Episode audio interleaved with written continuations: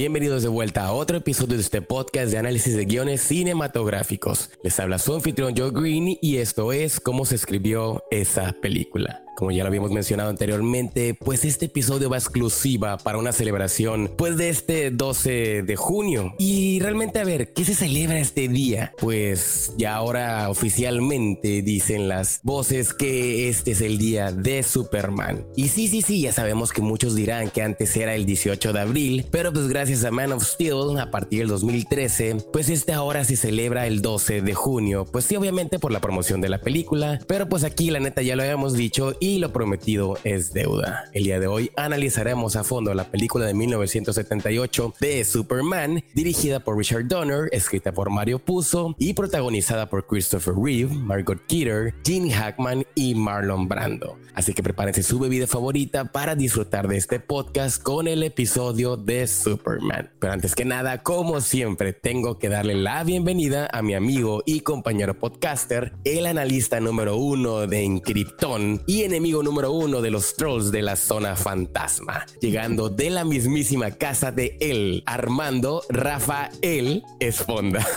no, la, veías venir eso, ¿eh? Hello, ah, no, ¿verdad? Hello, sí, no, feliz de Rafael. Sí, Rafael. La casa de, la casa ¿Ya ves? De él. Así es. Bien aplicada. Es que cada, cada, episodio tengo que, tengo que echarle coco, Armando. ¿Cómo tengo que hacer tu introducción?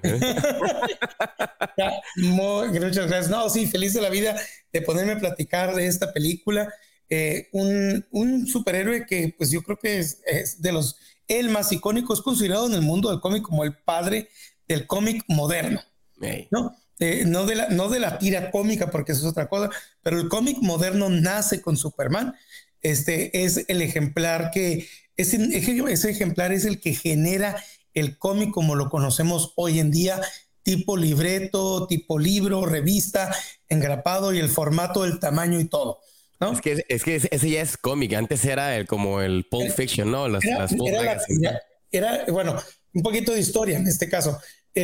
nace la tira cómica en el periódico y luego lo que empieza a pasar es que las tiras cómicas se vuelven, eh, empiezan a ser compendios, pero en los diarios, en los periódicos.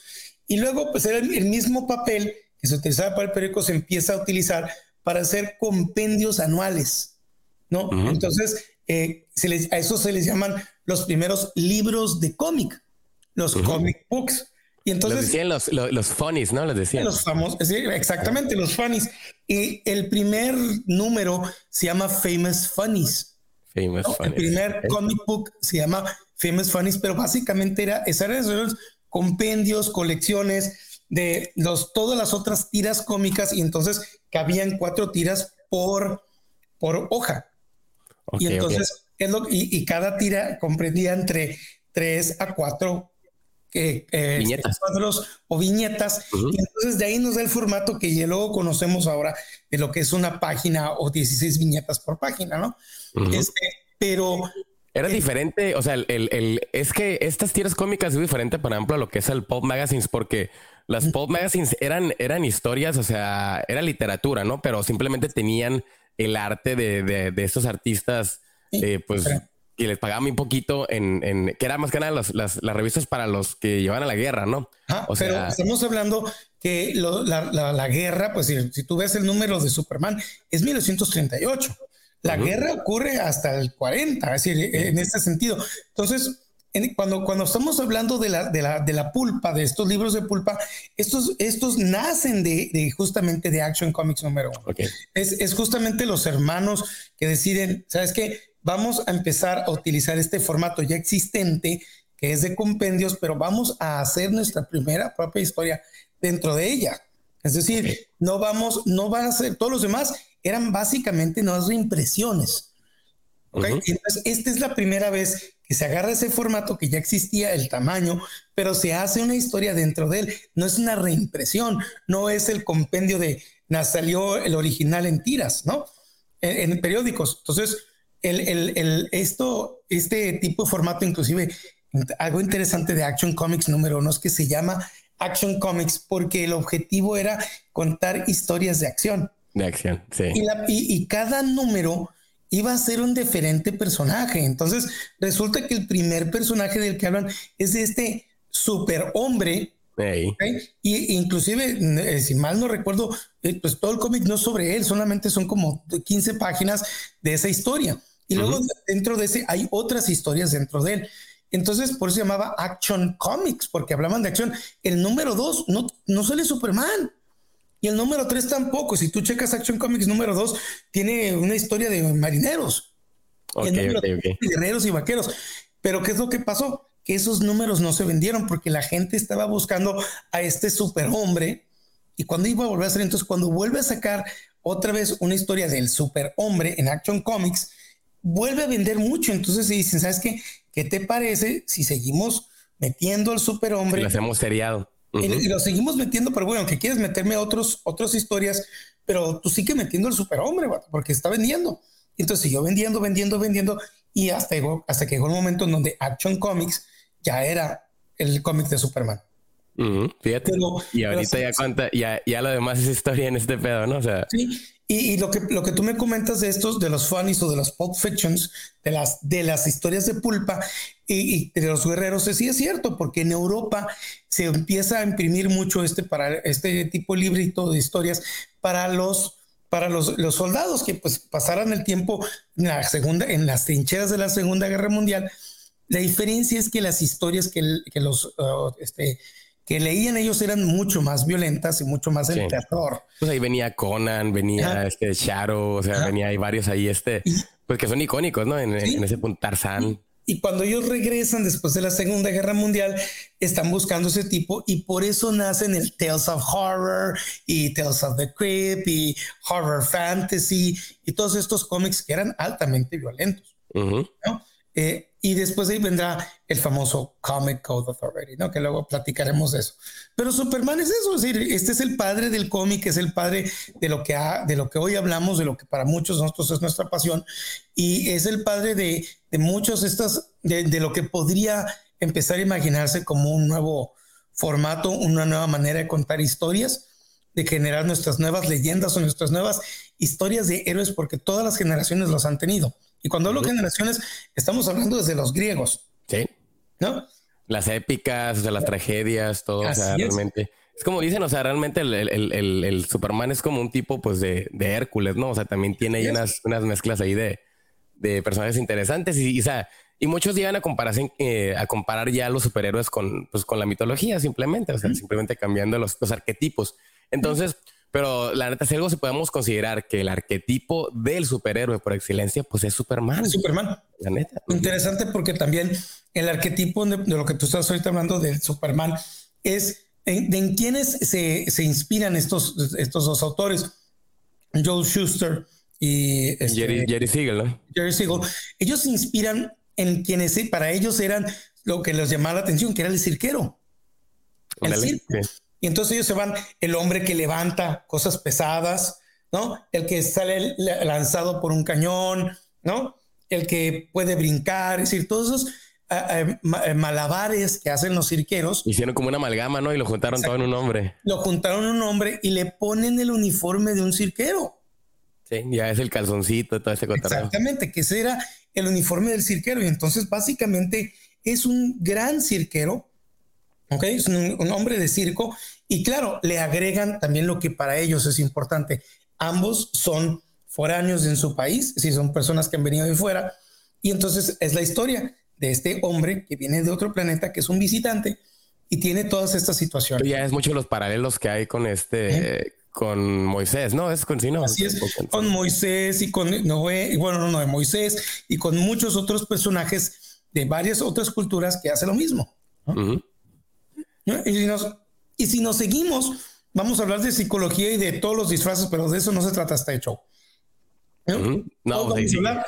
podemos hablar podríamos durar, podemos hablar mil horas de Superman, ¿no? La y, neta. Y, sabemos que Superman, varias, bueno, la película que conocemos y de la que vamos a hablar hoy es la de los finales de los 70, ¿no? De Richard Donner. Pero el Superman, que también, que, que antes era, también tuvo su programa de televisión. Y que hay una película muy interesante con el mismo Ben Affleck, ¿no? Sobre, esta, sobre este programa de Superman. Y pues están los, los de. El, es, que, es que hubo varios ahí, O sea, yo creo que las primeritas fueron las de Max, Max Fleischer, ¿no? O sea, creo que. Y luego se hicieron en, en, en, en radionovelas también. Este, hay uno de Superman contra los Nat, digo, contra los Cucus Clan. O sea, hay, de, o sea eh, hemos entendido que Superman ha pasado, yo creo, por, por todas las etapas de los medios de comunicación. O sea, radionovelas, cine, este, literatura, de todo, yo creo. O sea, y por y la neta, pues se convirtió en un personaje de cultura popular no solo de Estados Unidos, sino en general, o sea, del mundo. Así es. y pues ya lo, lo, lo, consideramos de esa manera. Pues. Se considera, yo creo que el primer super, super héroe global. Es aceptado en todos lados del mundo. ¿no? Sí. Ahora sí que por más que tenga los, los colores de la, de la bandera americana, pero pues ahora sí que como dices, o sea, ya es abrazado por todo el mundo. E inclusive podemos decir que si tú ves el uniforme original, técnicamente no los trae. Bueno, porque, el escudo es amarillo con negro. No, lo que tiene es que tiene calzoncillos rojos con un uniforme azul. Pero técnicamente sí que vemos la bandera de Estados Unidos, no. Ya, luego lo, ya lo fueron moldeando. Ah, lo fueron moldeando, ¿no?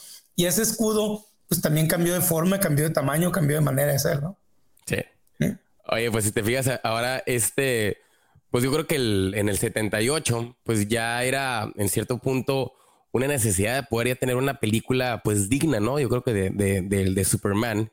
Y está bien interesante porque ahorita que estábamos hablando en el episodio pasado del Padrino, pues ahora esta película tiene dos miembros de, de esa producción. O sea, número uno, el escritor, que es Mario Puzo. Ahorita es muy interesante. O sea, me puedo pensar ahorita cómo pues diablos llegó a Mario puso a hacer un screenplay de, de Superman, o sea, después de haberlo visto, o sea, fueron cuatro años eh, antes de, haber hecho, bueno, después de haber hecho el, Padrino 2, o sea, en el 74 fue el Padrino 2, y la nada, o sea, se lanza a hacer el, este Superman. Y por un lado es como que por otro lado, la neta, yo no sabía mucho de Richard Donner en esa época. Creo que Richard Donner tuvo su eh, época más fuerte en los ochentas, ¿no? Creo que ya con, con este, con las películas de Lethal Weapon y todo este cotorreo. Sí, pero, pero, ya Richard Donner técnicamente ya, ya era un hombre eh, conocido, si sabía lo que, lo que, lo que estaba haciendo, era un, era, podemos decir que un director técnicamente probado, ¿no? Ok. Oye, pero, por ejemplo, aquí que, que este, lleva que lleva un año después de Star Wars, ¿no? Ese Superman. Sí, llega un año después. Llega que, no, que, no, no, no, creo que sean de esas películas que se vieron tan influenciadas por, por ese antes y después de, Star Wars. No, no creo que sea tanto. No, no, porque la situación fue que, es decir, cuando estaban, cuando sale Star Wars, estaba en grabación Superman.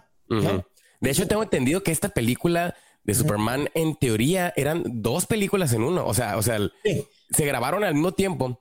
Y, y, el, tengo entendido que hubo muchos problemas de producción porque era de que, a ver, me estás produciendo la película 1 y a la 2 pero le decía a Warner de que, oye, ¿y cómo vas a cerrar la primera película? O sea, concéntrate primero en contarme la primera y lo haces la segunda.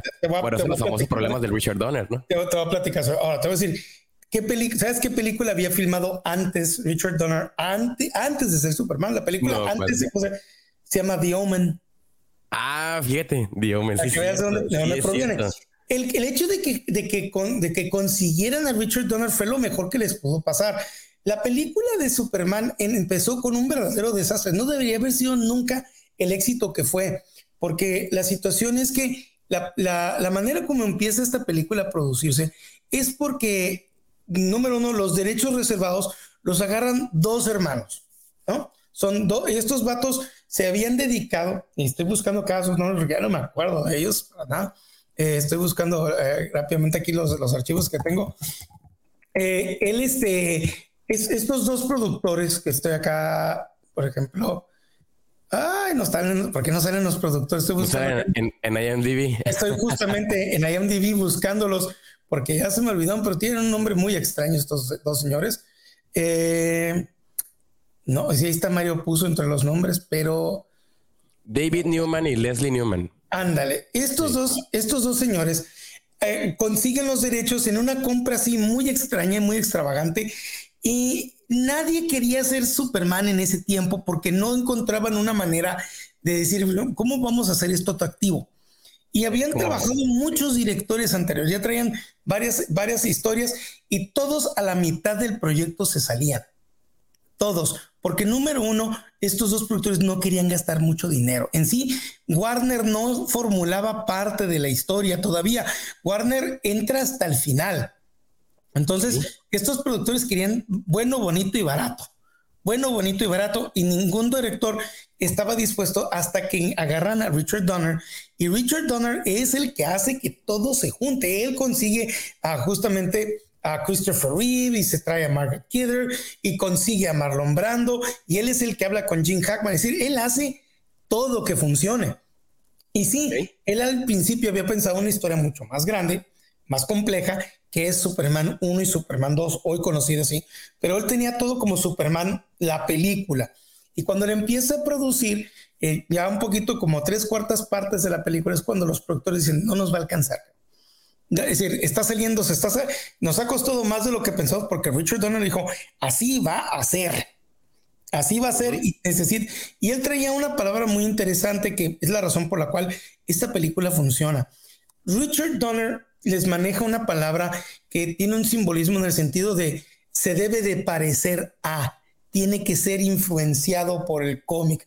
Esta película tiene que ser un reflejo del cómic sin ser una copia del cómic. Entonces, él, él les dice, por eso la película tiene como ese sentido, se siente como, inclusive la película abre con las páginas de un cómic. Sí, literalmente. O sea, habla con, las páginas, con un niño, dando la referencia de 1938.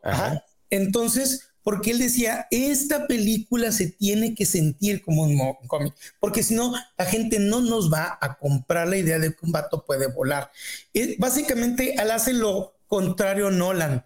Nolan quiere, cuando hace Batman, dice, quiero bajar a Batman al mundo real, ¿no? Y Toner dice lo contrario. No, no, no, no. Este, ¿cuál bajarlo a la Estás entrando en un mundo de fantasía, de ciencia Este es un mundo mágico, precioso, en donde tú vas a creer que un hombre puede volar.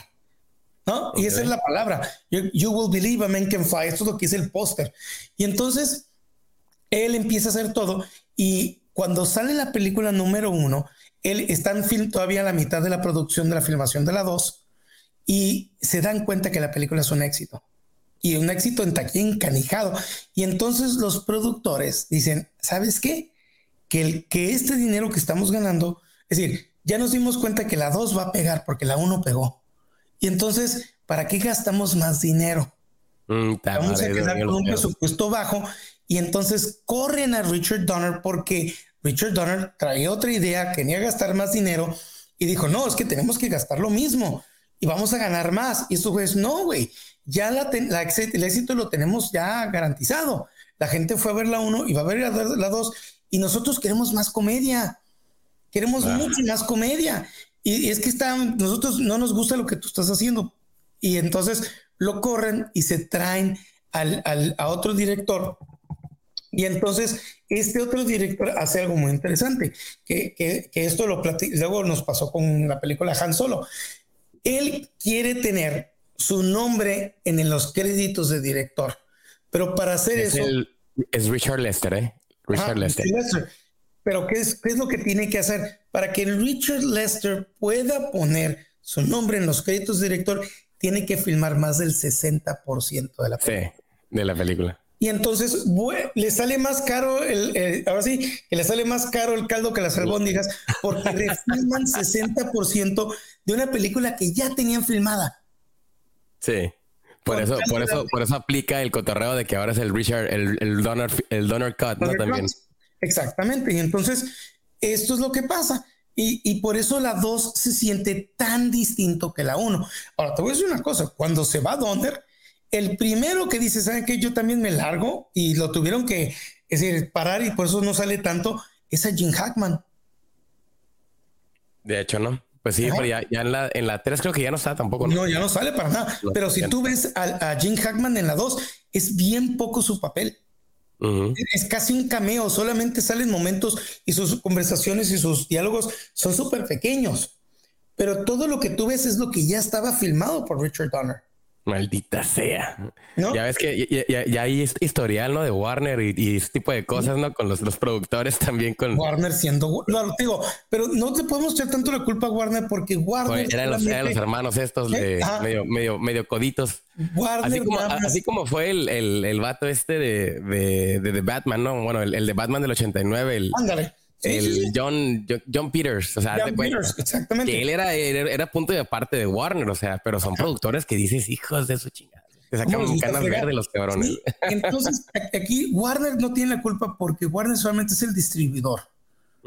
Warner todavía no compraba DC. Acuérdate, la compra de DC se hace hasta mucho después. Warner solamente estaba distribuyendo. Lo que, que pasa es que los, los productores querían quedarse con más lana. Entonces, Ahora sí que les ganó la avaricia y, pues ya ves cómo terminó esa, esa saga, o sea, valiendo madre ya en la... Y la, y la 3 es un desmadre total porque eh, es donde menos sale ni, ni llega la 4, ¿eh? ¿Eh? Y no, no, la 4. bueno, hay que hablar mucho de la 4. Yo he estado estudiando mucho sobre la 4 y la 4, ¿sabía, ¿sabes quién empezó produciendo la 4? Pero, porque realmente el, al que tuvo que, al que le tuvieron que dar todo el control para que pudieran hacer la película era Christopher Reeve. Christopher Reeve. Porque Christopher Reeve les dijo, yo no voy a salir en la 4 no me puedes hacer serie 4. Entonces los productores, entonces, que eran otros productores más, más mamones, ellos le dijeron, Christopher, tú vas a hacer lo que tú quieras. Te prometemos que la película va a ser como tú quieras. Y por eso regresa Jim Hackman. Porque Christopher Reeve le dice, güey, yo la voy a controlar, yo voy a hacerla. Y la historia era muy buena. Yo no sé si sabes, pero, pero la, la, película que tú y yo estamos viendo, la 4, solamente es el 40% de lo que se filmó. Maldita sea. Y, de hecho, vemos, vemos en vez de repetidas la misma imagen de, de Christopher Reeve volando, ¿no? No le cambian el fondo. no sé si tú sabes, pero Christopher Reeve se tuvo que ir a un hospital psiquiátrico después de esta película. De, plano, el trauma de la producción. porque, le, porque estaba tan decepcionado de Hollywood, tan, tan que el vato sí se tuvo que ir a, una, este, hospital clínico psiquiátrico porque le dio una mega depresión. No manches. Porque él sabía que la 4 se, la robaron, se la, se la le mintieron totalmente. ¿Por qué? Porque la productora quebró. Quebró y entonces le cortaron costos y le cortaron película. Eh, tengo entendido que más de 40 minutos de película no están. No manches. Es casi la mitad de la película. Qué grosería, nada. Sí, sí, entonces, bueno, pero, eh, pero justamente con, por eso es importante tener un director como lo fue Donner, en donde es, güey, yo la agarro, pero la voy a hacer y es la voluntad de Donner como director y como un contador de Pues algo, algo así como lo, como lo habíamos hablado con Coppola también, o sea, en, los 70 pues era más el hecho de, de, que, o sea, ya entendemos que los 70 era más el cine de autor, ¿no? O sea, el cine del director, donde como decías, el, el, que vendía aparte también era el, el cotorreo del, vendes el nombre del director.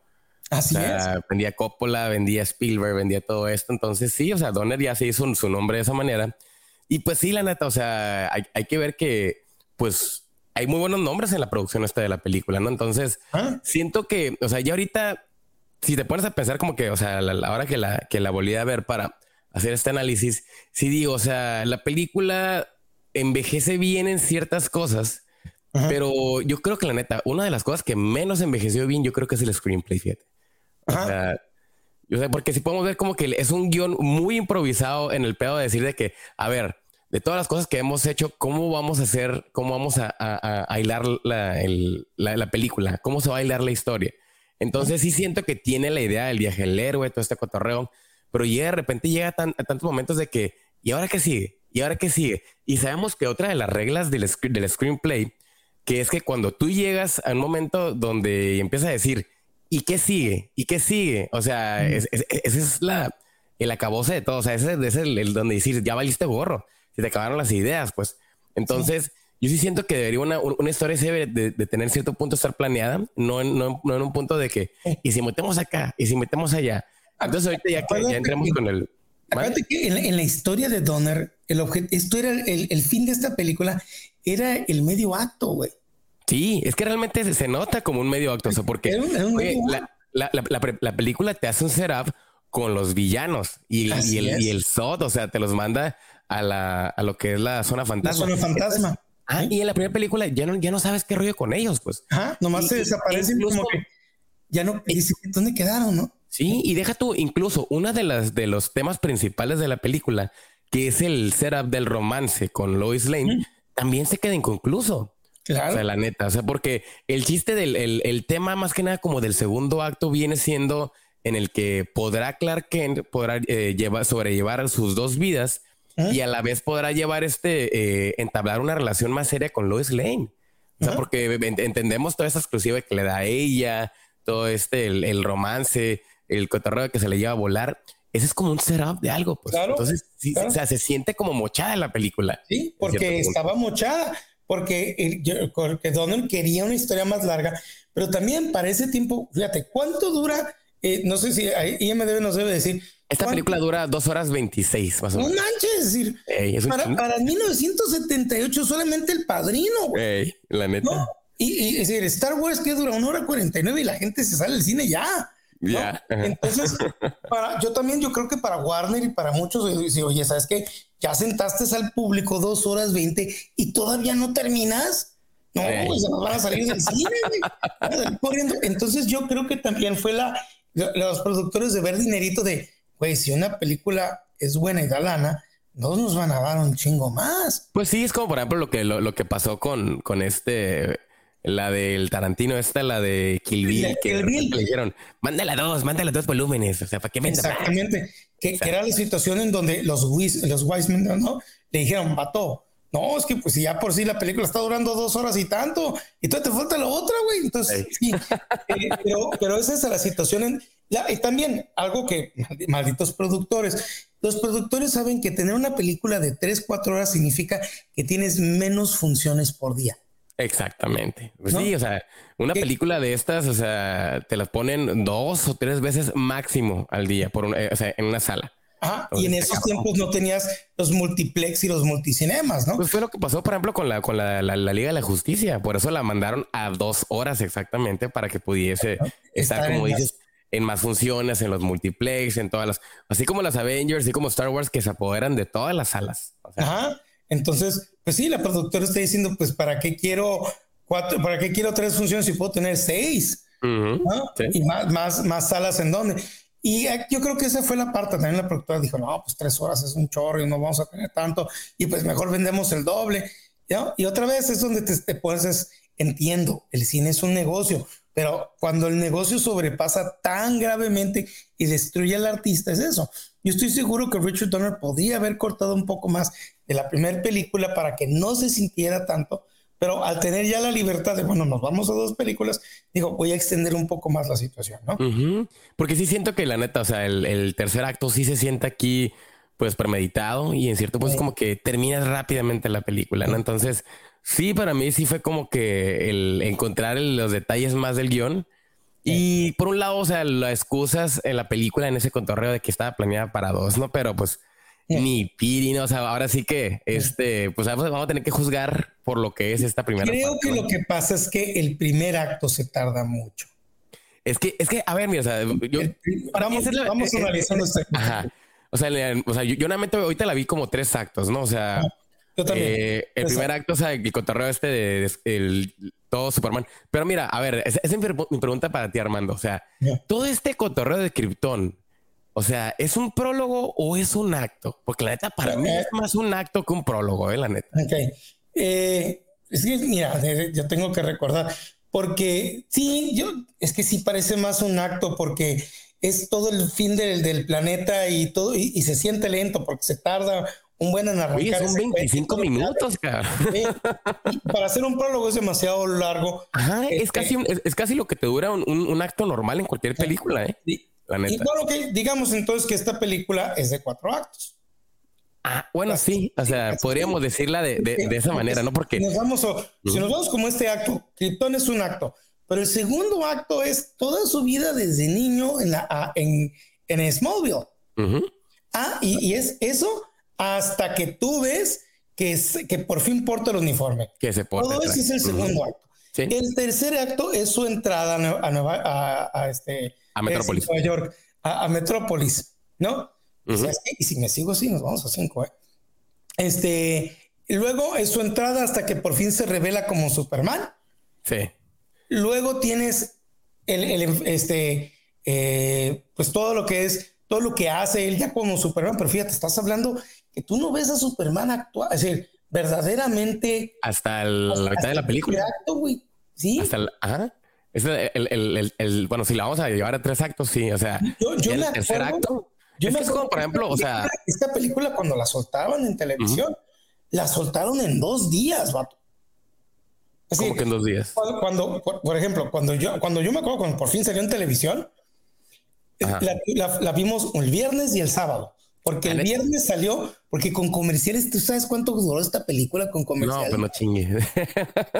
esta película, es decir, con comerciales se fue a 3, 4 horas. Entonces mostraban una primera parte y yo me acuerdo que la primera parte del viernes cortó cuando agarra el, el, pinche helicóptero. Mm, sí, pues es que tiene sentido. Ahí, es exactamente el, el, midpoint de la película. Exactamente. Es cuando se muestra como Superman. Ah, pero es el Will Key or Yo me acuerdo que yo estaba un viernes y por fin agarré el helicóptero y, mañana, el día de mañana termina la película. Yo, el día de mañana, güey. Mátame, güey. yo creo que tenía como 10, 12 años y mi hermano decía, güey, mátame, mátame. No voy a aguantar otro día más, güey. Sí, ¿no? No manches. Este sí, o sea, te entiendo. Y la neta, o sea, yo, yo, la neta no, no, me acordaba que fuera tan larga. O sea, cuando lo miras en el es larga. Sí, o sea, luego que las miraba en el canal 5 como si nada, o sea, de niño y, y me encantaban. Pero ahorita, o sea, e, incluso, o sea, antes yo neta ni distinguía una de la otra, ¿eh? La neta. Para mí, yo de niño yo no distinguía la 1, la 2 y la 3, o sea. Pero sí, fíjate que sí, si tú te pones, nos vamos a sobre esto, nos vamos. Ok, Kilton es el primer acto y el segundo acto es su vida en, en, en Smallville. Sí, es como en la Day in Life, todo el, el, de... casi, casi se va fade off cuando por fin él encuentra, él, hace el castillo en la nieve, escucha el, lenguaje de su papá. Todo ese, todo ese mensaje de su papá, que es un viaje a Krypton y regreso, literalmente, visualmente es un viaje a Krypton y de regreso a la Tierra, y ya aparece con el traje. Cuando sale volando, se va fade to black. Pero fíjate que ahorita, ahorita que, que, lo mencionas, esta secuencia, esta secuencia para mí fue como una secuencia que crearon para cubrir información que no tenían. siento, siento que suena porque, número uno, ya teníamos información que ya nos habían dado. O sea, porque aquí, o sea, si nos vamos ya en el cotorreo de, de, de este, de Krypton, o sea, nos dieron 25 minutos del propósito de este cotorreo, nos explicaron por qué la Tierra, nos explicaron todo este cotorreo. Entonces, aquí en esta secuencia nos vuelven a decir lo mismo y simplemente le agregan en la dinámica de que ahora él habla con, con este, con, con, con Kalel, ¿no? Que le dice, my son, speak. O sea, todo este cotorreo, ¿no? Pero si te fijas, es, es una secuencia expositiva que se siente más que nada como algo para cubrir una, una transición de, de, a otro acto, pues, o sea, la sí, se siente de esa manera. Pero los poderes, que, es decir, todo, ese día, porque acuérdate que cuando mientras se está hablando, viajas y viajas en el espacio y llegas al planeta y regresas a la Tierra, literalmente, eso hace. Yo me acuerdo, yo la sentí. Bien odisea del espacio este pedo, ¿no? Sí, ¿Eh? yo la sentía eterna. Eterna, eterna. Entonces dices, ya para cuando termina todo eso, dices, no manches, sí, ya llevas que una hora. Película. ¿No? De hecho, no más. Eh, eh, ah. Creo que la, mitad de la, o sea, bueno, ah, esa parte sí es una hora, porque la mitad de la película llega, o sea, cuando vamos al, al, que viene siendo el midpoint, todavía falta como una hora y veinte. O sea, ya pasó más de la media, más de la mitad de la película. Entonces, la, es decir, nos vamos al momento, ok, después de eso va a negros y entramos Metrópolis. Fíjate, ya es la mitad de la película y todavía no es Metrópolis, no conoces a Lisa Lane, no conoces el Daily Planet, no conoces nada de eso. No has visto ni a Lex Luthor, carnal. No, oye, pero, algo, algo que no me gustó, o sea, ya, ya para resumir todo ese cotorreo que vimos, porque sí, o sea, le dijimos el primer acto es básicamente, bueno, vamos a decirlo ya el segundo acto, este, todo esto de la, de la vida de Superman. O sea, la pregunta aquí este, de, de este segundo acto es, ¿descubrirá Superman su propósito? Porque es el pedo de que, pues, ¿para qué llegaste aquí? O sea, sienten, ya creo que todo el mundo sabemos creo que, o sea, yo creo que hay que resumir este porque ya todo el mundo sabemos qué onda con los, los padres Kent, ya todo el mundo sabemos con los valores, todo este cotorreo, la muerte del, del papá. La muerte del papá, que me hace muy fregona, es muy fuerte. O sea, eso sí, fíjate, la neta. Aunque fíjate que la neta, la de Smallville me gusta más, fíjate. No es por acá. es de las únicas cositas de la película, pero, de la serie. O sea, la, la, la, la, la, la, la, ¿cómo te puedo decir? La, la ejecutan de mejor manera porque pues tienen más tiempo, ¿no? Sí, se hicieron como cuatro años para hacerlo. Sí, pero, pero si te fijas, o sea, aquí la, la película todavía eso, o sea, la muerte del papá Kent, todavía lleva a impulsar al, personaje, pero siento que son como que cosas también, este, medio forzaditas en el pedo de que, ¿y a dónde vas a ir? Al norte, al polo norte. O sea, y de la nada saca esta eh, kriptonita. que, pues, que la encuentran. Ajá, que no pero no tenemos la menor idea de qué chingados con eso todo ese cotorreo. Entonces siento que son como cosas que se van sacando de la manga. O sea, se sienten de esa manera ya que la vuelves a ver. O sea, cuando la, la ves de primera vez dices, órale, qué cura, ¿no? Pero ya que la empiezas a ver otra vez, como que, ok, ¿y de dónde salió esto? ¿Y por qué salió acá? Es como si era nada. ¿Y por qué el Polo Norte, no? Ah, ¿y por qué el Polo Norte? ¿Qué hay en el Polo Norte? ¿Y cómo, y cómo descubriste que en el Polo Norte? O sea, ¿cómo llegaste a esa conclusión? O sea, son chorre cositas que de repente te quedas como que a ver qué onda, ¿no? Entonces, como dices, toda esta llegada ya a Superman, que se lleva a poner el traje, todo este cotorreo, de dónde sacó el traje. Mínimo, por ejemplo, Man of Steel y esas películas ya te explican más a detalle esto, porque obviamente también este, pues esta es la primera película del 78 entonces podemos entender como que pues se le da permiso de fallar, ¿no? como que dices, mira, no nos podemos poner todo esto porque acuérdate, es un cómic y otra vez nos vamos con esto que Donner decía, tiene que parecerse y tiene que sentirse como un cómic. En el cómic no te iban a mostrar eso. No, no. Entonces, por eso la película es un, es un, y se siente como una, película de cómic. Entonces, eh, como que da mucho por hecho, mucho por eso de que decir, en el sentido de, me van a, si ya me compraste el boleto de que un, niño, un niño puede levantar el carro. Todo eso, entonces ya me vas a comprar boleto que te iban a Sí. Fíjate que la neta, lo único que no me gustó de este primer acto, bueno, el segundo acto ya, es que la, eh, Lois Lane es una niña. No ¿Te acuerdas que, que Lois Lane ve, a Clark? Era una niña, este, era una niña y él era grande. Sí. Sí, entonces cuando, cuando ya en el siguiente acto vemos que están ellos ya en el, en el, en el planeta, el diario del planeta, el Daily Planet, ya lo ves como casi la misma te como que, ah, cabrón. Ah, bueno, aquí pues digo, son cosas otra vez que no nos, que, el, que la película nos pide que, que digamos, cómprame el boleto.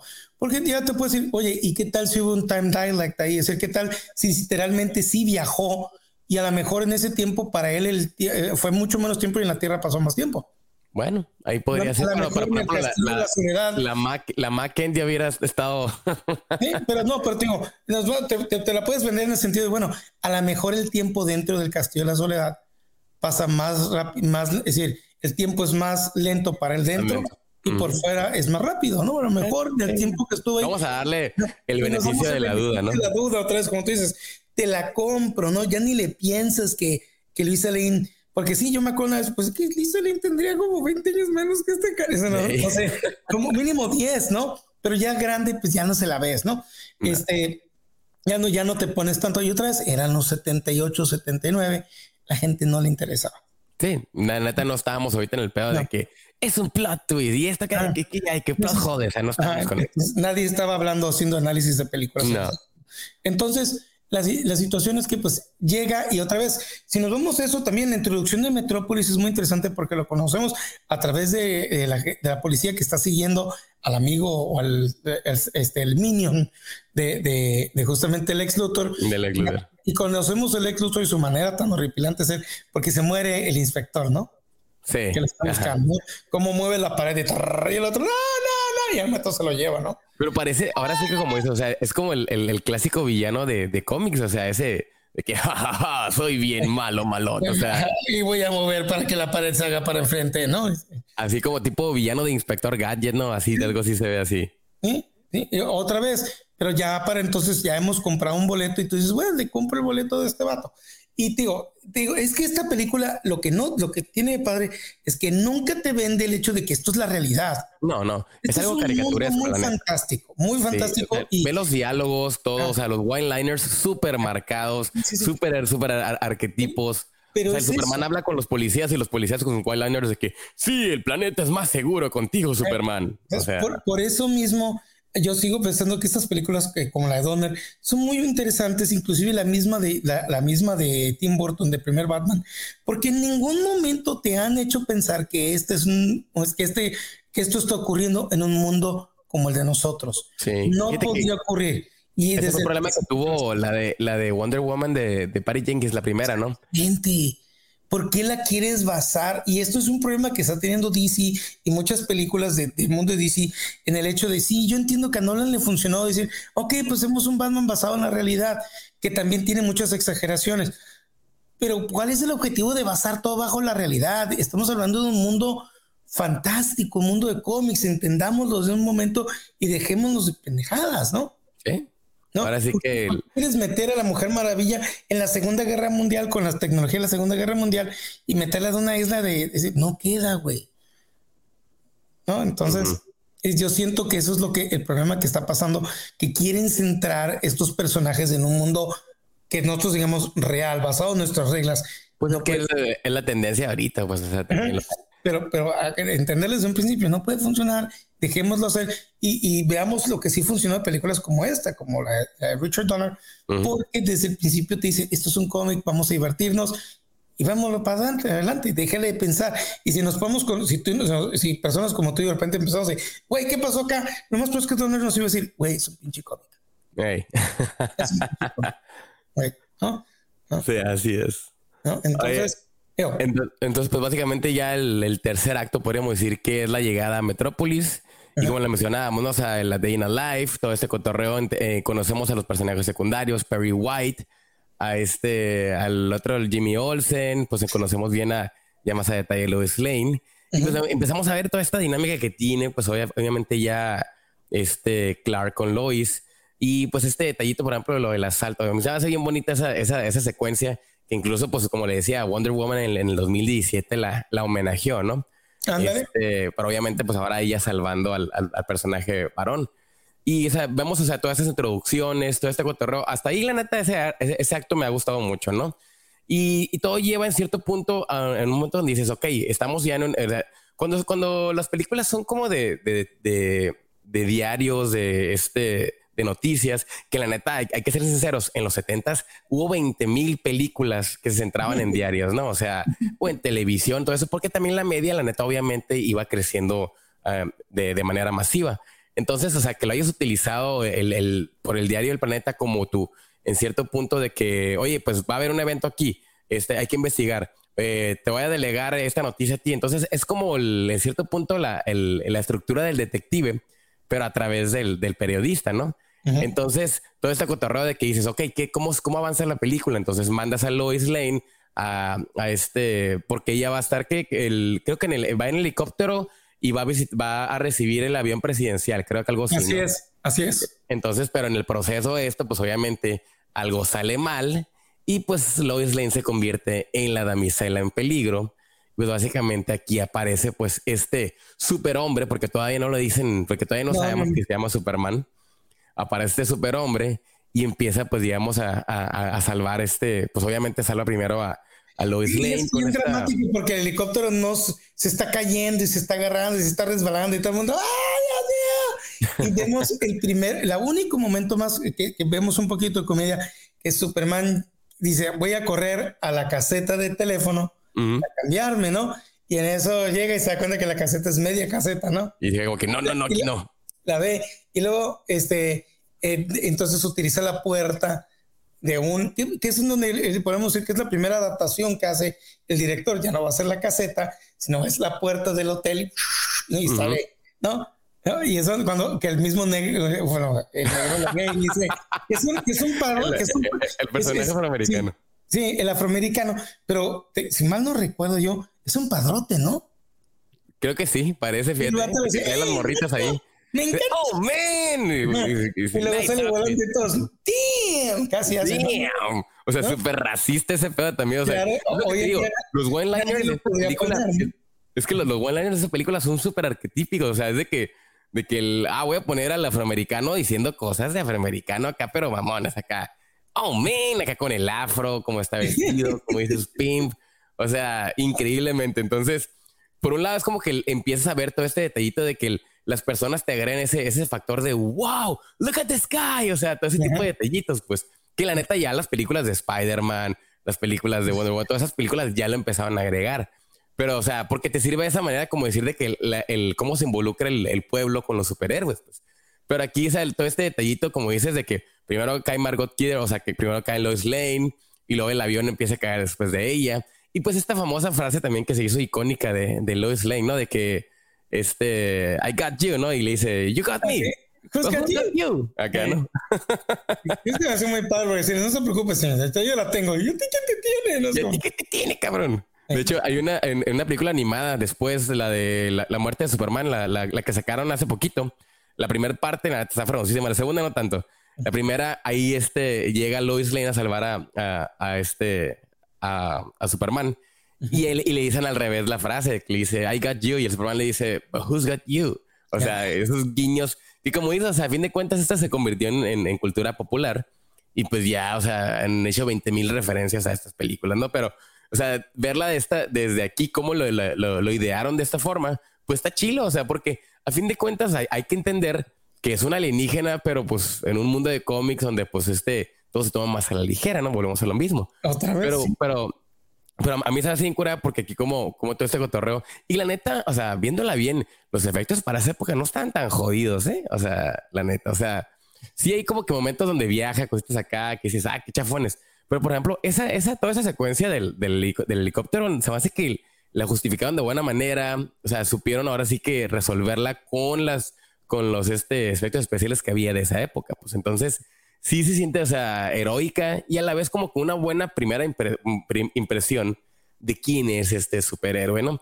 Pero fíjate que a raíz de esto, o sea, como ya lo habías mencionado, o sea, vendría siendo básicamente el, el casi el midpoint de la película. Para mí, aquí es donde empieza ya como que a caer un poquito el guion, porque aquí es como que, ok, la presentación de Superman, pero a raíz de aquí es como que decir, a ver, y a partir de aquí vienen una serie de eventos desafortunados resueltos por Superman. Es O sea, todo lo que, que- empieza a resolver Superman, ¿no? Es decir, Sí, como ya está sea- aquí y ya salió al público, entonces ahora sí, trataré de resolver todos los problemas del mundo en una noche. Exactamente. Y, y, o sea, y empiezas a ver uno tras otro en el pedo de que, ok, captura un ladrón que estaba ahí este arribita, todo este cotorreo tratando de escalar, robando joyas, ¿no? Sí. Y luego se da este en un tiroteo y luego. O el con- barco, con este- entrega a todos el barco. Ándale con los del barco. O sea, Que te esa se yo va creo que es la parte más cómica y más rápida, ¿no? Pero sí, te voy a decir una cosa, muchas películas hoy en día hacen eso, ¿eh? Sí, es que, Sí, es, que lo que- puedes es que es lo leer. que te digo, es lo que te digo. Siento que es como que el and then, and then, And then, and then, and then. and then. Entonces ahí es donde dices, ay, ok. Por ejemplo, la película de It, la parte 2, Ajá. esa película, todo el segundo acto, cuando llegan de nuevo a, a la a la ciudad esta donde a Terry, ¿cómo se llama? ¿Cómo se llama la- la, Ay, la- ah, sí, sí, sí, pero ya ni me quiero acordar bueno, de bueno, la, bueno, la ciudad donde llegan ahí ellos, Ajá. este, el, el payaso va atormentándolos uno por uno. Pero como son tantos cabrones, llegas a un punto donde dices, a la madre. O sea, ahorita ya van dos y de repente te quedan todavía cuatro. Y vas uno por uno, uno por uno, uno por uno y dices, a la madre, ¿cuántos quedan, cabrón? Y ya que pasa es como que dices, ah. Entonces, siento que este es el, el- el problema que tiene ese tipo de, de- de ejecución en los guiones, de que dices, ¿y qué te parece si ponemos aquí? Y te- o sea, yo estoy segurísimo que cuando idearon esta película en el, ahora sí que como que en el writer's room, empezaron de que, eh, a ver, ¿co- ¿contra qué enfrentamos a Superman? No, pues, ¿qué les parece? Primero un ladrón, vámonos de poquito en poquito. Y luego lo enfrentamos con, en un tiroteo. Y luego que los del barco. Y luego que los de allá. O sea, se vio de esa manera, pues. O sea, no Sí, se porque- orgánico, se ve como que... Tenían Bueno, muchas ideas y, y bueno, pero tenemos que mostrar que puede hacer todo, pero ¿cómo? Pero mira, sea lo que sea, mínimo, lo que será exagerado eso, pero mínimo te lo está mostrando, Carmen. Sí, es así. No Y es posible. neta de buena manera, ¿eh? Y de buena Ajá, manera, ¿eh? Y es muy divertido, pero te lo está mostrando. ¿Qué te está mostrando? Que puede volar, que tiene super fuerza, que el vato es ágil, la, la, pero también otra cosa, no utiliza violencia explícita. No. ¿No? Y no pierde el encanto el pinche Ah, exactamente, ¿no? Pues sí, sí es como una tras otra, pero digo, pasa lo que pasa, si lo ves de niño es como que muy divertido. Eso sí. No, o sea, es- de que es divertido, es divertido, la neta. ¿eh? y que otra vez, como buen director, el vato te lo está mostrando. Te lo está Sí. mostrando y te lo mostrando y, te- y que cambia, cambia eh, Metrópolis en una noche, casi, Ujú. varios. Y Y entonces, ahí es donde, y y es donde en- entra la famosa pregunta esta luego de que, ¿y quién es este fregado Superman? ¿Por qué ha estado ¿No? haciendo todo este cotorreo? Y ¿cuál pues es ahí su- donde cuál es su entra el- ¿no? ¿Cuál es su, Ujú. su- y ahí donde entra este famoso plot, ¿no? De, de que, a ver, luego, eh, ya es que él dice Perry White de que voy a ser socio de la persona que, que este, que me traiga toda esta exclusiva, ¿no? Que obviamente nunca cumple con eso, ¿no? Entonces ahí es donde, pues obviamente, pues esta exclusiva, pues se la da, este, ahora sí que, pues sin querer queriendo Superman a Lois Lane, o más bien quer- Claro. queriendo queriendo, así de fácil. ¿no? Claro. Y es donde llega, pues, como decíamos, el midpoint de la película, pues esta, esta famosa escena donde llega al balcón, empiezan a, darle la, pues toda esta exposición, porque como lo, lo volvemos a decir, o sea, qué mejor exposición de a través de un reportero, de un detective, algo así, ¿no? Entonces, le da todas estas, responde todas esas preguntas para su exclusiva y luego se le lleva a pasear. Y la neta, pues uno de los momentos más icónicos también en la, en la historia del cine, o sea, cuando este Superman y, y Lois están volando y pues la neta, fregoncísimo. De hecho, tengo un Funko Pop de esa. A mí se me hace muy padre, pero hay una parte de eso que me va a quejar, que para mí siempre, que se me hace es la parte más débil, porque durante todo este vuelo, la Lois Lane está haciendo, oh, y será no sé qué tanto, y la que tal, y me siento bien bonito, oh, estoy volando, y yo como que cállate. Pues es que es el clásico, oye, es, es que acuérdate que Ahora sí que algo que siempre ha sido de Warner y de estas producciones es que el romance vende. Así, el romance vende. Y, Hollywood le encantan, le maman los romances. Entonces, pues tenías que preparar esto. O sea, pero tal vez, ¿sabes Tal vez te hace cheesy, ¿no? Pero pues. Pero le está rompiendo la madre todo el tiempo en el que es decir, están volando y toda la experiencia y esta morra no se le para el pico, güey. No le para el pico. Ay, sé que es con que no puedes gozar que estás volando, güey. Sí, ya. No, es decir, es, a mí se me hizo un voiceover que era cansadísimo. Yo, yo me acuerdo que esta parte yo creo que la adelantaba en, la biocasquera. qué odioso, Armando, qué odioso. Un ¿eh? odioso. un odioso. O sea, no te quejas de las demás cosas, pero te quejas del romance.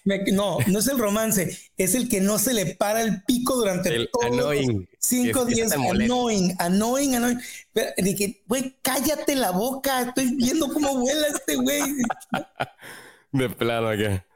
Pues básicamente entonces, pues bueno, ya adelantando esta, esa famosa escena, pues ya vemos que después de esa secuencia, pues ya vemos el, el, en el diario El Planeta cómo se entrega toda esta exclusiva y corte a eso, ya vemos cómo Luthor tiene el diario en sus manos y dice, ¿cómo que Superman?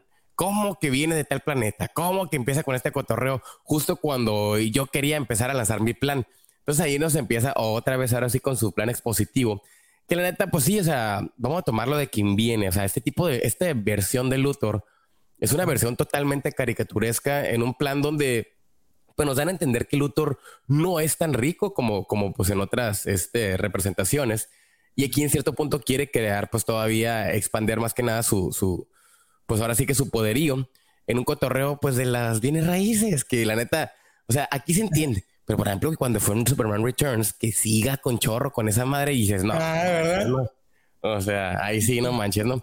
Porque está terco con las bienes raíces, neta, terco. el, el vato quiere, es decir, estás haciendo medio mundo o medio California porque quieres terrenos, güey. sí, está medio raro ese pedo, no sé, sea, como que Me voy a quedar con todo el terreno nuevo de California. Es neta, güey. después de que, quién sabe cuándo vas a poder vender esos terrenos, cabrón, porque. ¿Y cuántas personas van a querer vivir ahí después de, una, de un terremoto que mató miles de personas? un misil, ¿no tú crees que era radiación? Millones de personas murieron ahí. ¿Tú crees que van a querer a, mudarse a ese lugar? Pero, pero es un poquito, yo creo que es de las cosas que sí, no envejecen bien, pero en ese tiempo era así como que nadie entendía la situación de los misiles, ¿no? Es como que nomás era lo más peligroso que existiera, ¿no? Sí, siento que, como que la clásica de que tengo que meter algo de los de la, de, la, de la, guerra, los misiles. El, pues obviamente también, o sea, entendemos que si metes el army y todo ese otro, o sea, ya no, antes no era como, como ahorita en el pedo de que puedes cortar un chorro de gastos si metes, o sea, una película americana, si metes cosas del army, porque ya es, por ejemplo, Transformers, de que se ahorra un chingo de dinero metiendo al army porque pues este, mucho se patrocina de ellos, ¿no? O sea, en, este, en ese cotorreo.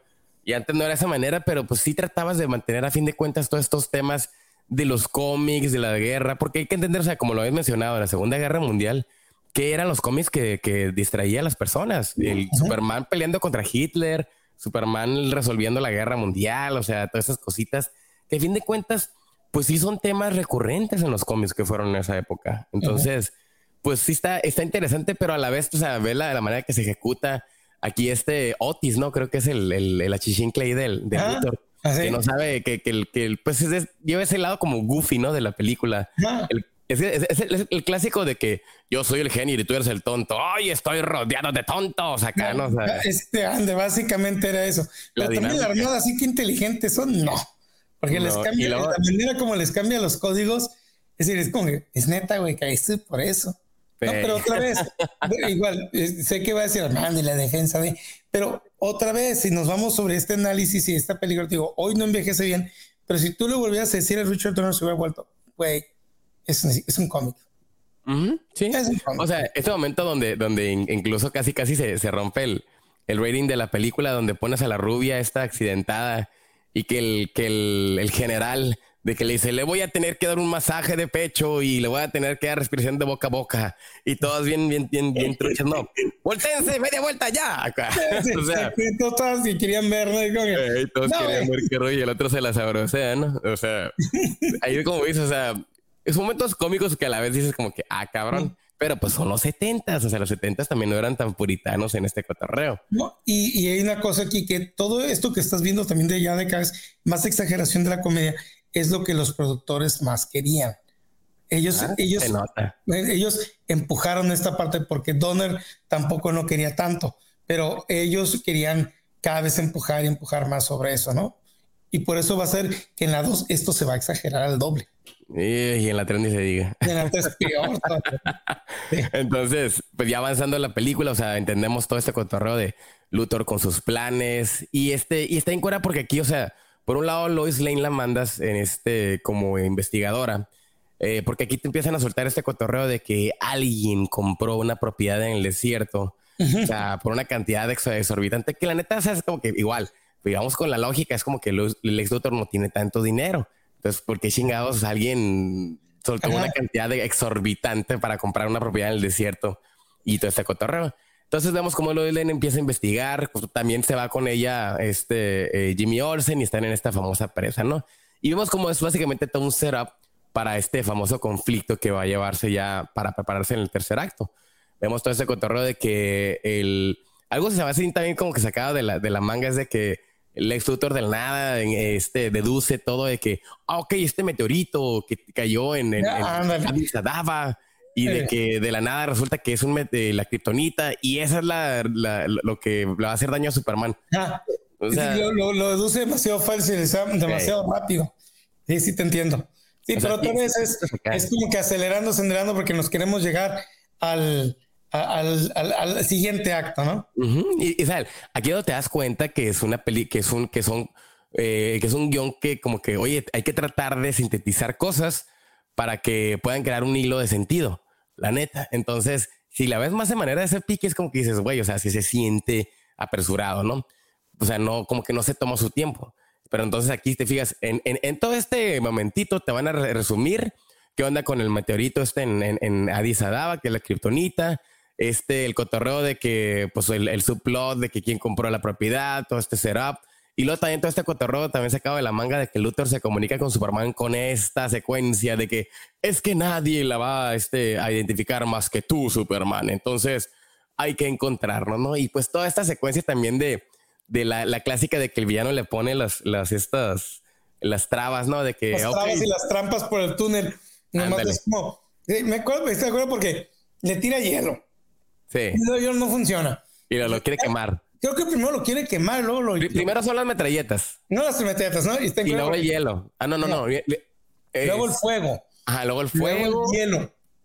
y luego ya llega y, y, pues a donde está el, el changarro ahí de la casa de, de, Luthor, rompe la puerta y, y, todavía le dice, le voy, te voy a notificar con mi abogado para los daños de mi propiedad. O sea, pero pues caricaturesco, ¿no? Es muy caricaturesco ah, un poco de risa, pero otra vez, esa es la, parte, pero mucho de esto ya es, empiezas a ver cómo los productores estaban friegue y friegue y mete comedia. aunque sí se me hace incura cuando, cuando este, que le dice Luthor a, Otis de que eh, Otis, pídele su capa al caballero. Y el, y el Superman mirándolo con cara de quítate de aquí, hijo de la chinga. y dice, no, güey, no quiere nada, güey, no, no quiere. o sea, tiene, sus, sus, momentos, este, el Hackman también de brillar. Yo creo que eh, lo hace muy bien y es, yo creo que es, su carisma, porque hay un momento en donde la, señora, señora Miss Smacker le dice, le dice, cuando empiezan a ver todos los lugares donde va a explotar y que ya tienes el Superman con Kryptonita casi ahogándose y la morra. Es que mi mamá vive en tal lugar. No. Es que, ah, porque ya es que dicen de que el, este, eh, son dos misiles. Es que aquí es donde va todo este pedo, ¿no? De que el, el, famoso así como James Bond, porque también se, entiende que es en, la, en esa época el James Bond era la mera onda. Entonces los villanos tipo de este cotorreo Hacen toda la exposición de, sus motivos. Exactamente, era de que llegaba el, villano y te decía, es que este es mi plan y ya te la vas a pelar, Superman, porque ya no puedes hacer esto. Y en cierto punto aquí el, el plan de Luthor es de que, pues la neta, se chinga a Superman porque le dice, son dos misiles, cabrón. Uno va para Nueva Jersey y otro va para la falla de San Andrés. Entonces este le dice, vas a tener que elegir y no vas a poder salvar uno de los dos. Y ahí es donde, como dices, la, la, la, esta, la señorita esta Desmacker o Testmacar. Es que es que para todo también es como que la clásica de que Testmacar. O sea, lo dice como 20 veces ese pinche grito. ¿no? o sea, es la clásica, ¿no? Entonces, aquí es donde ella dice de que, oye, pero mi mamá está en Nueva Jersey. Entonces, te da a entender de que ella va a ayudar a Superman. pero tengo porque se voltea, eh, se le dice eso y, Jim Hackman ve el mapa y la voltea a ver y no. no, no va a vivir mucho tiempo ahí. no. O sea, como diciendo, me vale madre, loco. Me vale madre. Y, y, y, después de eso lo grita,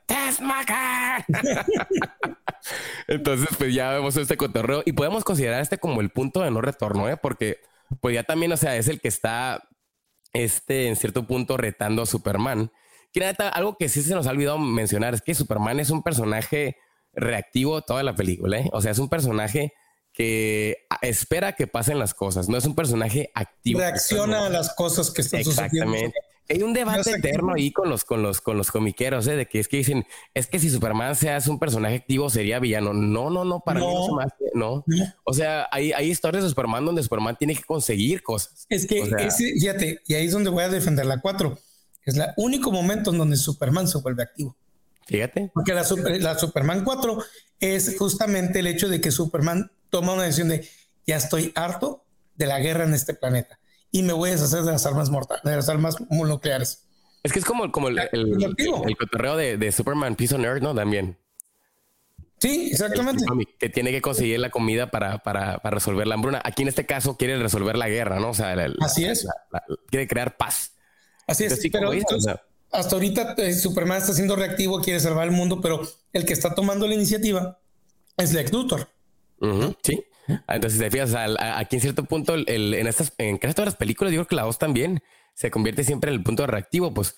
Entonces, es algo que a mí no me gusta mucho porque, pues, lo vuelves como el clásico de que, pues, haces algo y va a, salir a, resolver las cosas en, lugar de, en cierto punto, crearle un plot, pues, o sea, y pues ya sabemos el cotorreo esto de los personajes activos y los, y los pasivos, ¿no? que los, pasivos. los pasivos, pues sí son más de hueva, ¿no? La neta, por ejemplo, pues Man of Steel, o sea, ni se diga, es súper pasivo hasta en un punto de, de, que él no está accediendo a esta llamada del héroe, pues. Entonces lo que le llama la famosa refuse to call. Entonces, sí es lo que arruina mucho a los personajes, ¿no? Pero pues ya este, aquí ya regresando, pues ya solo aclarando ese detallito del activo y pasivo, pues ya vemos cómo Tessmacher ayuda a Superman y pues le quita toda esta, eh, la kriptonita y pues obviamente ya sabemos que Superman va a ir a, resolver todo este cotorreo, ¿no? Entonces, por un lado es como que, ok, o sea, eh, toda esta secuencia, pues aquí podemos decir como que entras al último acto, ¿eh? Para mí ya este, el cuarto acto ya viene siendo toda esta resolución de los, de los, de los misiles, porque ahora sí ya es el tiro de que, de que Superman contra Luthor, pues, o sea, para mí este ya es como una, un, nueva, una nueva etapa, porque es como que el, el, el que inicia todo este precedente, eres el, precedente de toda esta confrontación que van a tener a lo largo de los años, o sea, el, Superman y Luthor. Entonces ya vemos todo este cotorreo y pues sí, la confrontación básicamente viene siendo que Superman empiece a, eh, primero resuelva el cotorreo de que el misil de Nueva Jersey y luego pues, o sea, el, segundo misil pues sí hace eh, impacto en la, en la, falla de San Andrés, pero pues vemos cómo este pues se va por debajo de la tierra y empieza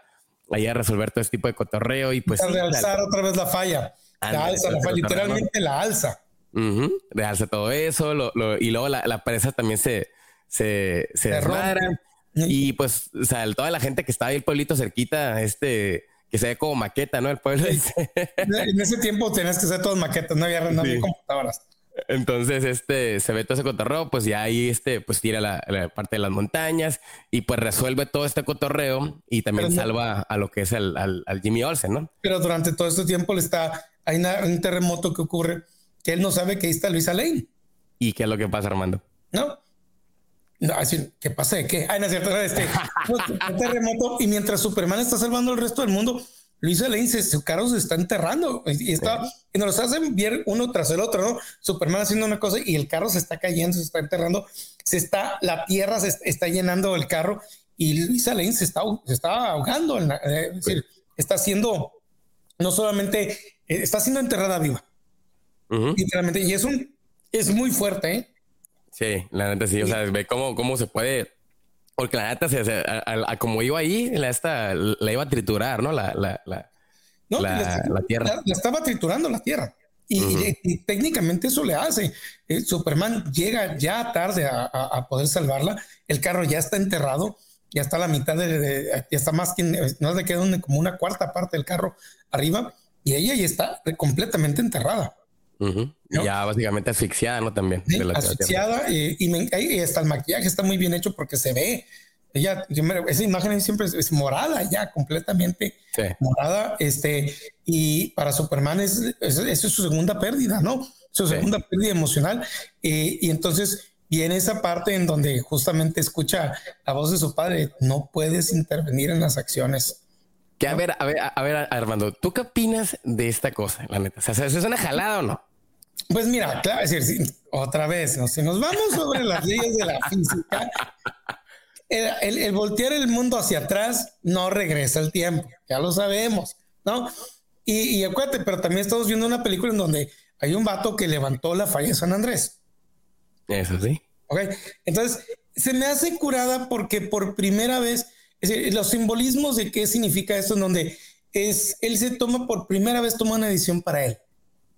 ¿Entiendes? no lo hace, no lo hace porque, porque la vida de ella es preciada. Él la quiere en su vida. Y, y él, él, tuvo, que, tuvo que perder y tuvo, he seguido las reglas de todo el mundo. Y por primera vez, yo creo que este es el, su, en donde él dice, esto lo hago por mí. Esto no es mi papá. Y por más que su papá y todo el cotorreo digan, o sea... es por mí y yo no puedo vivir sin ella, güey. Y es cuando, y, también es como para mostrar el, increíble potencial que tiene Superman y que si él quisiera literalmente podría parar el mundo. Ahora, ¿tú crees, ¿tú crees que esta parte este, era originalmente pensada para la primera parte de la película? Yo creo que no. Yo creo, que, no. No, porque otra vez, desde aquí a dónde te iría, es decir, si nos vemos en la película original, digo, este es el midpoint. Superman salva el mundo, y después de ella vendría el verdadero acto pensando que es caerían los superhombres, ¿no? Sí, porque, porque la neta, o sea, si lo vemos por la cuestión de que si está enamorado o no, todo ese cotorreo Superman de, de, Lois, siento que todavía no hubo tanta, tanta construcción para poder sentir esta pérdida así de, de, de enorme, pues, la neta. Por eso era un midpoint en el sentido de salvaba el mundo, encontraban esta relación de amistad, de amor, entendía que está enamorado de ella y vendría su verdadero momento de ahora sí vienen los superhombres y a ver cómo le haces, carnal, ¿no? Ándale. Pero esta situación, digo, se sucede y lo vemos como, bueno, si es el acto de cerrar esta película, él toma ese momento donde dice, lo hago por mí, lo hago porque lo quiero para mí, pero también otra vez, si nos vamos otra vez a pensar, porque yo me acuerdo que hasta de chiquito, yo esta película la vi tantas veces que chiquito luego volví a apuntar, a ver, pero si regresó el tiempo, ¿por qué ya no sucede el terremoto? ¿Por qué ya no las explosiones? ¿Qué le pasó a los misiles?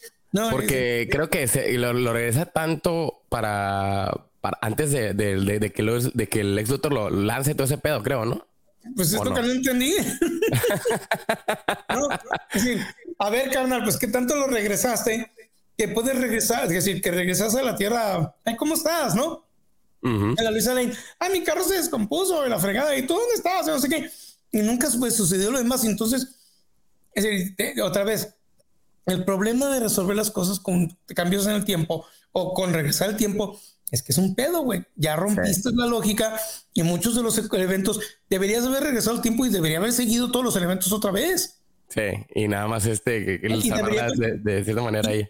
Y debería haberse visto él haciendo todo el desmadre, ¿no? Pero digo, otra vez es la magia de regresó el tiempo y regresa a salvarla y está en vida todavía y ya no hay terremoto, güey. Entonces, como que. Oh, que, o es la magia de los guionazos, Armando, ¿eh? ¿Sabes? Eso, ¿cómo le llamamos? Deus ex máquina. Eh. ¿No? Se resuelve todo, güey. Regresó el tiempo y ya. Y tú quedas como que, hmm", ¿no? Mm, no lo sé, no. La perdono porque está muy divertida, ¿no? Esa es la cosa. Pero esa es la solución. Y también, otra vez, es un cómic, pero es donde rompemos esta. Ya, ya te compré todos los boletos. Yo ya te compré el boleto de que puedes parar los misiles. Ya compré, puedes hacer eso. ¿verdad? Pues ok, güey, regresó el tiempo y ya. Pero yo creo, yo todavía recuerdo que en los setenta y tantos, cuando este, esta es la parte más, la más jalada de toda la película. Sí.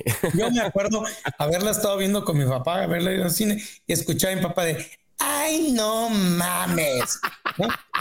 Ay, no mames. Y cada vez que la íbamos a en la casa de mi papá, ay, no, esa pinche película del güey que regresa el tiempo. Está, Qué jalada eso. Nadie, yo creo que es el momento que, eh, de muchos, y lo escuchado de que, no mames, güey. No, es el, yo, creo que es, en cierto tiempo de comparación el superbeso. Es el ah, pinche no, de la. No, mames. Ok, pero técnicamente es eso, porque regresa a la Tierra y al regresar el tiempo a la Tierra ya no existieron las explosiones. igual el superbeso, o sea, como dices. El... Es el superbeso de la 1. Es que esa es la cosa, o sea, son guionazos, pues, de que es, que Superman puede hacer eso. Es como lo que hacían con, con Batman ya con las de Schumacher, de que Ah, es que yo tengo repelente para tiburones. Ah, es que yo tengo la batitarjeta. Ah, es que yo tengo esto. O sea, siempre tenían algo para algo. güey. Siempre había algo de, no, güey, es que la super tarjeta de crédito. ¿De qué banco, cabrón? ¿No? ¿Entiendes cómo funcionan las tarjetas de crédito? No, ¿verdad? Es lo mismo acá, ¿no? Es decir, eh, si entiendes cómo existe, cómo funciona la madre naturaleza, si tú regresas el tiempo, ese evento va a tener que volver a suceder. Sí, ¿no? debería haber regresado, yo en mi mente, ¿no? Debería haber regresado el tiempo y regresar en el momento que está la Tierra y salvarla en el terremoto, ¿no? Y, poner otro, y ahorita regreso, señorita Lois y haber hecho todo lo demás, ¿no? Tomar una decisión un poquito diferente, ¿no? Simplemente. No, pero mejor al principio lo primero que hace es ir por ella, la sube otro y ¿por qué me pones No me preguntes y ya sabes a resolver todo lo demás. Pero otra vez, ¿cómo sale? ¿Cómo se ve esta magia? Porque después de que resuelve todo esto, va por Lex Luthor, lo encarcela y por fin se quita el pelo y soy yo, Lex Luthor, el pelón, ¿no? Este, el Mastermind Crime, y quién sabe qué chingado, ¿no? Y claro, se va volando y la última escena que tenemos, que es donde aquí viene otra vez, por eso también creo que funciona y por eso le perdonamos todo, que es el último momento donde Superman está volando y voltea a ver la cámara. Sí, y nos hace esa sonrisa y ese guiño y se va y es cuando te dices, es una historia, es un cuento. Es un cuento y colorín colorado, ¿no? Este cuento se ha acabado y dices, ok, y ahí está, güey. Entonces, cualquier, cualquier persona como tú y yo que hubiéramos hecho un análisis de programa en los 70, es que en el encuadro 78, en el guion 4P, vemos que nos hubieran dicho, güey, cállate, es un pinche película historia cómica. ah, pero ahorita no pasaría eso con los Transformers, porque no No, no, no, no, no, empezar a hablar de los Transformers, güey, ya sabes que me va a doler la cabeza. No, no. Y, ay, no, sí, no me hagas empezar a hablar de eso. Pero bueno, pero entonces digo, digo, no es un 10, una película no es un 10, eh, pero sí abrió eh, en un tiempo donde, bueno, anteriormente había salido eh, Flash Gordon y había sido una, fuera de la canción de, de Queen, la película era un desmadre y un desastre y una pésima película por donde le quieras ver. Tranquilo, tranquilo, tranquilo, tranquilo. Porque yo sé que mucha gente, pero hermano, no, sinceramente, veamos Flash Gordon. Flash Gordon es una pésima película. Fíjate que tengo un chingo que no miro esa película. No, y por donde le quieras ver. Es que la película realmente por ningún lado. No, es que la tienes que ver como una odisea espacial. No funciona como odisea espacial. Oye, pero es que ve la más cómica. No tiene ni una sola comedia. No, oye, es que la estructura de la película no tiene estructura. Es como ahorita lo que te dicen de que el rápido y furioso es que la tienes que ver de tal manera. Cálmate. Cálmate, güey, no tiene nada. Ahora resulta que el, que el Vin le está enojado con el Momoa porque el güey es una gran actuación. Ni actuación hizo, pero bueno. Entonces, este, pero entonces, eh, digo, esta película hizo muchas cosas para, para el papel del cómic. Nos puso, eh, revivió técnicamente o volvió a poner el hecho de que sí puedes creer que un hombre podía volver a volar. Hizo una gran cantidad de dinero para, para Warner, estableció el cómic y le dio vida por otros mínimo 10, 15 años. Y volvió a poner a Superman en el número uno de todos los tiempos, ¿no? Y, el, pues cuánto iba a durar Superman ahí esta saga, ¿qué fue? Como hasta los hasta los 87 fue la última, ¿no? La de 87, sí. Ah. Pero pues esta les dio la gasolina de la 2 y la 3. ¿No? Sí, sí, totalmente. totalmente. Este, pero, y, la 2 es eso, la 2 sobrevivió porque la 1 había sido tan buena que la 2 sobrevive y, y, no está, es decir, no está pésima tampoco la 2, pero no es la 1. Este, y ahí tiene, también tiene muchos de los errores, ¿no? Yo todavía estoy de que, a ver, yo no entiendo ese escudo que le salió volando del pecho y que se hizo un papel. Y el celofán y la madre, o sea. Y el celofán es la marca que no sé qué le hace a los malos, que es un malo que puede volar, pero se queda un agujero. Eh. Y ya nunca sale el agujero. entonces, sin el celofán, si ese celofán, ¿por qué mejor? No tiene más de esos celofanes en el pecho, güey. Nomás tenía uno. Pues, el traje trae un celofán. Oye, no le puedo meter. No, solamente te daremos uno. Utilízalo bien. No es con que, ¿pero por qué, güey? No es con. ¿no? Sí, o sea, muchas de las como son guionazos, pues. Entonces, yo siento que estas películas están muy acostumbradas a resolverse de esa manera, de que haz tal cosa. Oye, pero o sea, imagínate como, como el, que estés en un Writer's Room de esa madre, ¿no? De que, ah. oye, y esta cosa, pero, oye, no tiene sentido. Tú hazlo. No, pero no tiene sentido que tú lo hagas. Ok, la chinga. O sea, así no imagínate. Yo me imagino si ese proyecto de, pero no, ya son las 12 de la noche, queremos irnos a dormir. Ponle un pinche celofán ahí en el que le, salga un escudo y así lo tiene. Y ya. Y ya. Pero ya. o eso que están esperando. Van a filmar en tres minutos. Ya.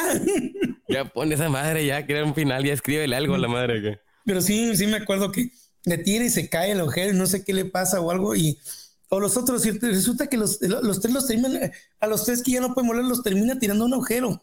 ¿Eh? Y ese agujero, ¿dónde va? ¿eh? Y los mata. Literalmente los mata y nadie dijo nada, ¿eh? Nadie dije nada. Nadie. Ya no, y no le fue el trauma de en el cómic de, güey, maté a tres en mi raza, ¿no? Ándale. Y o, igual. Como no le rompió el cuello, ¿no? Ahí sí, pero nomás los tiró un agujero, güey. ¿Sí? Pero sabías que se petatearon ahí. Entonces e, era la, situación. Pero bueno, luego hablaremos de la 2. La 1. Ya lo hablaremos de la 2. La 1 pues bueno, esta parte.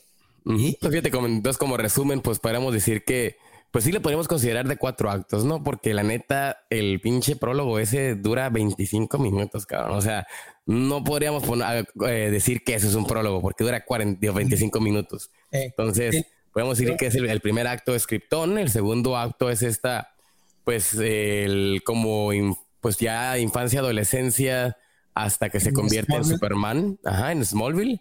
Y luego el tercer acto podría ser Superman en Metrópolis, básicamente pues sus primeras apariciones, ¿no? Todo está conociendo a otros personajes, introducción, quién es Lois Lane, quién es Lex Luthor, este, pues cómo es la vida en del planeta. Y pues de ahí en adelante vemos todo este midpoint, todo este cotorreo que nos llevaría simplemente, o sea, a hacer ciertos eventos desafortunados hasta el famoso plan maestro del Lex Luthor, con el que pues básicamente va a ser en el cuarto acto, en esta confrontación, pues de este famoso, este pues cotorreo de bienes raíces que salió fallido. cotorreo de bienes y raíces del ex Luthor. Del ex Luthor.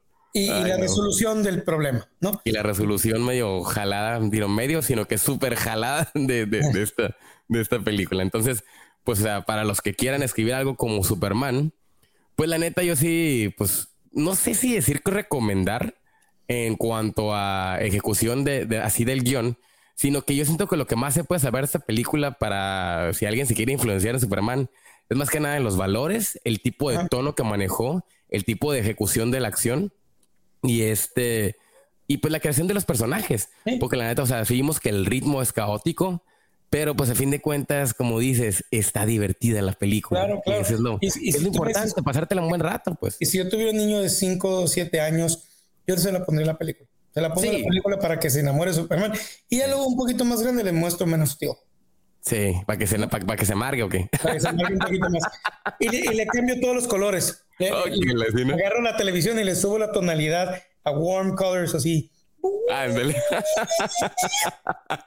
Voy por el Whedon Cut, por el Whedon Cut. Ah, bajemos el azul.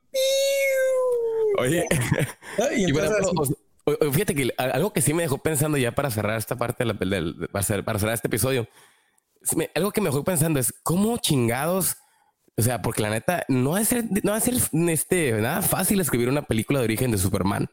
Porque se- te enfrentas con este tipo de problemas, como lo mencionábamos, de que si es activo, reactivo, este, si es pasivo. Entonces siento que ahora, pues la neta, el, ¿cómo se llama? El director este que va a hacer la nueva película, ¿cómo se llama? El James Gunn.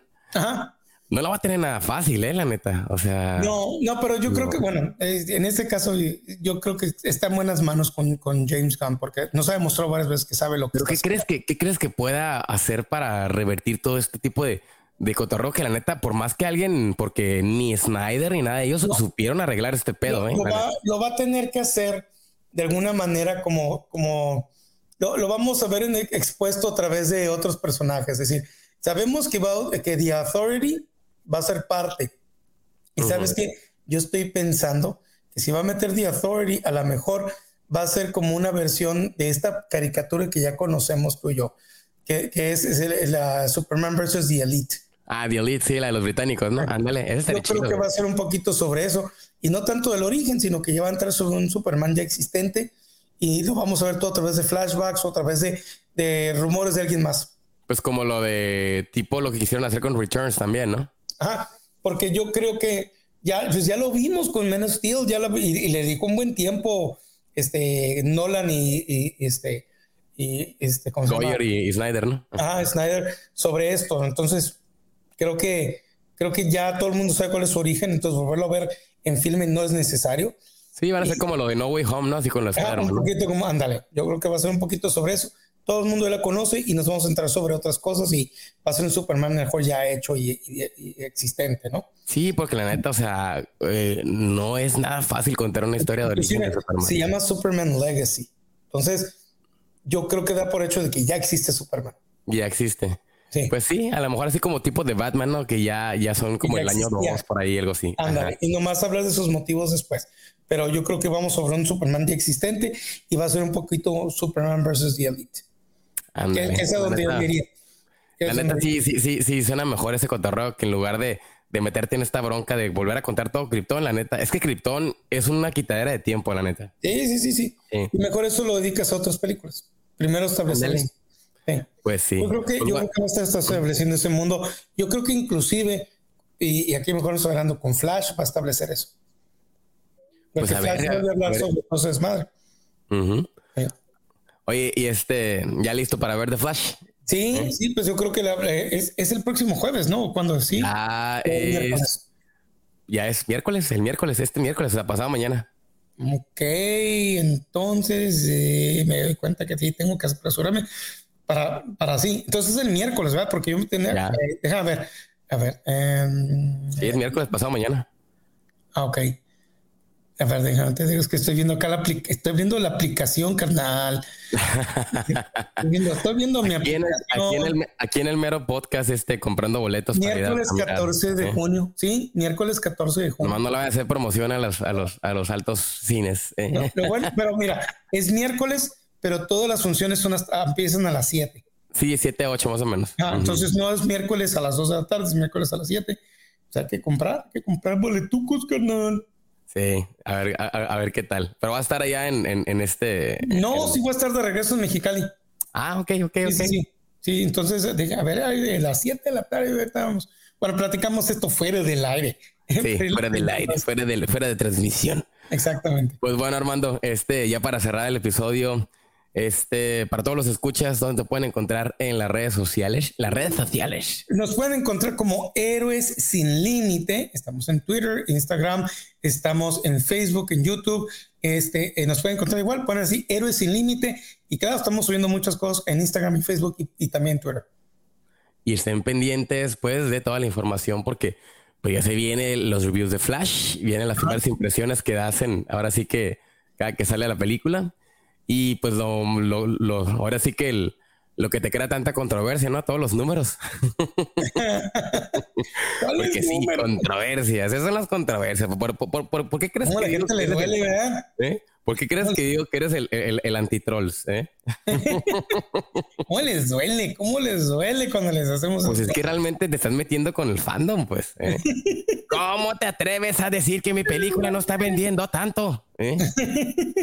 no, ah, sí, porque gente, no, no puede ser. Mi, mi Fast 10 no puede haber salido hoy. Pues casi yo invento estos números, ¿no? Sí, yo establezco, ¿no? Y te muevo. Soy el jefe maestro de los números. Es que sí, tú eres, el, tú eres el que tiene la culpa. ¿eh? interesante, pero ojalá tuviera ese control. Algo interesante que sí es que, pues, es decir, Rápidos y Furiosos, después de tres semanas, no más de cuatro semanas, en taquilla, ya está en video on demand. De hecho. Y no, no pirata, es decir, la subieron a plataformas. Ya por fin voy a poder mirarla. No, por favor, que te vas a hacer.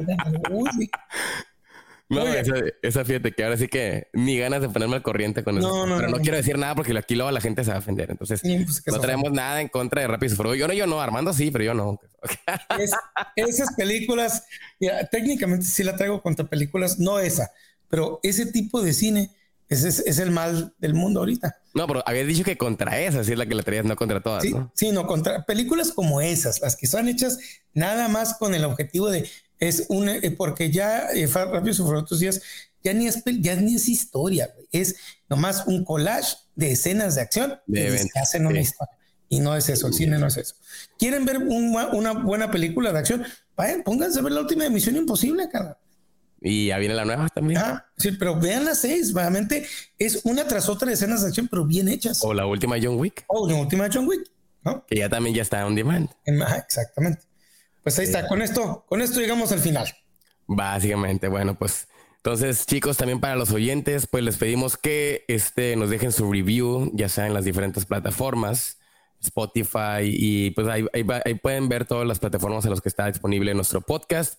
Y pues estén pendientes de próximos episodios, ya que a partir del otro, el otro episodio seguimos de nuevo con el top 10 de las mejores películas según, o más bien los mejores guiones según la Writers Guild of America.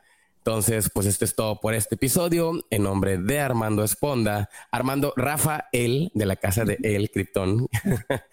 y yo soy su, yo soy Joe Green. Y pues nos vemos en el próximo episodio de este podcast de análisis de guiones cinematográficos que se llama ¿Cómo se escribió esa película? Sayonara. Chao, chao.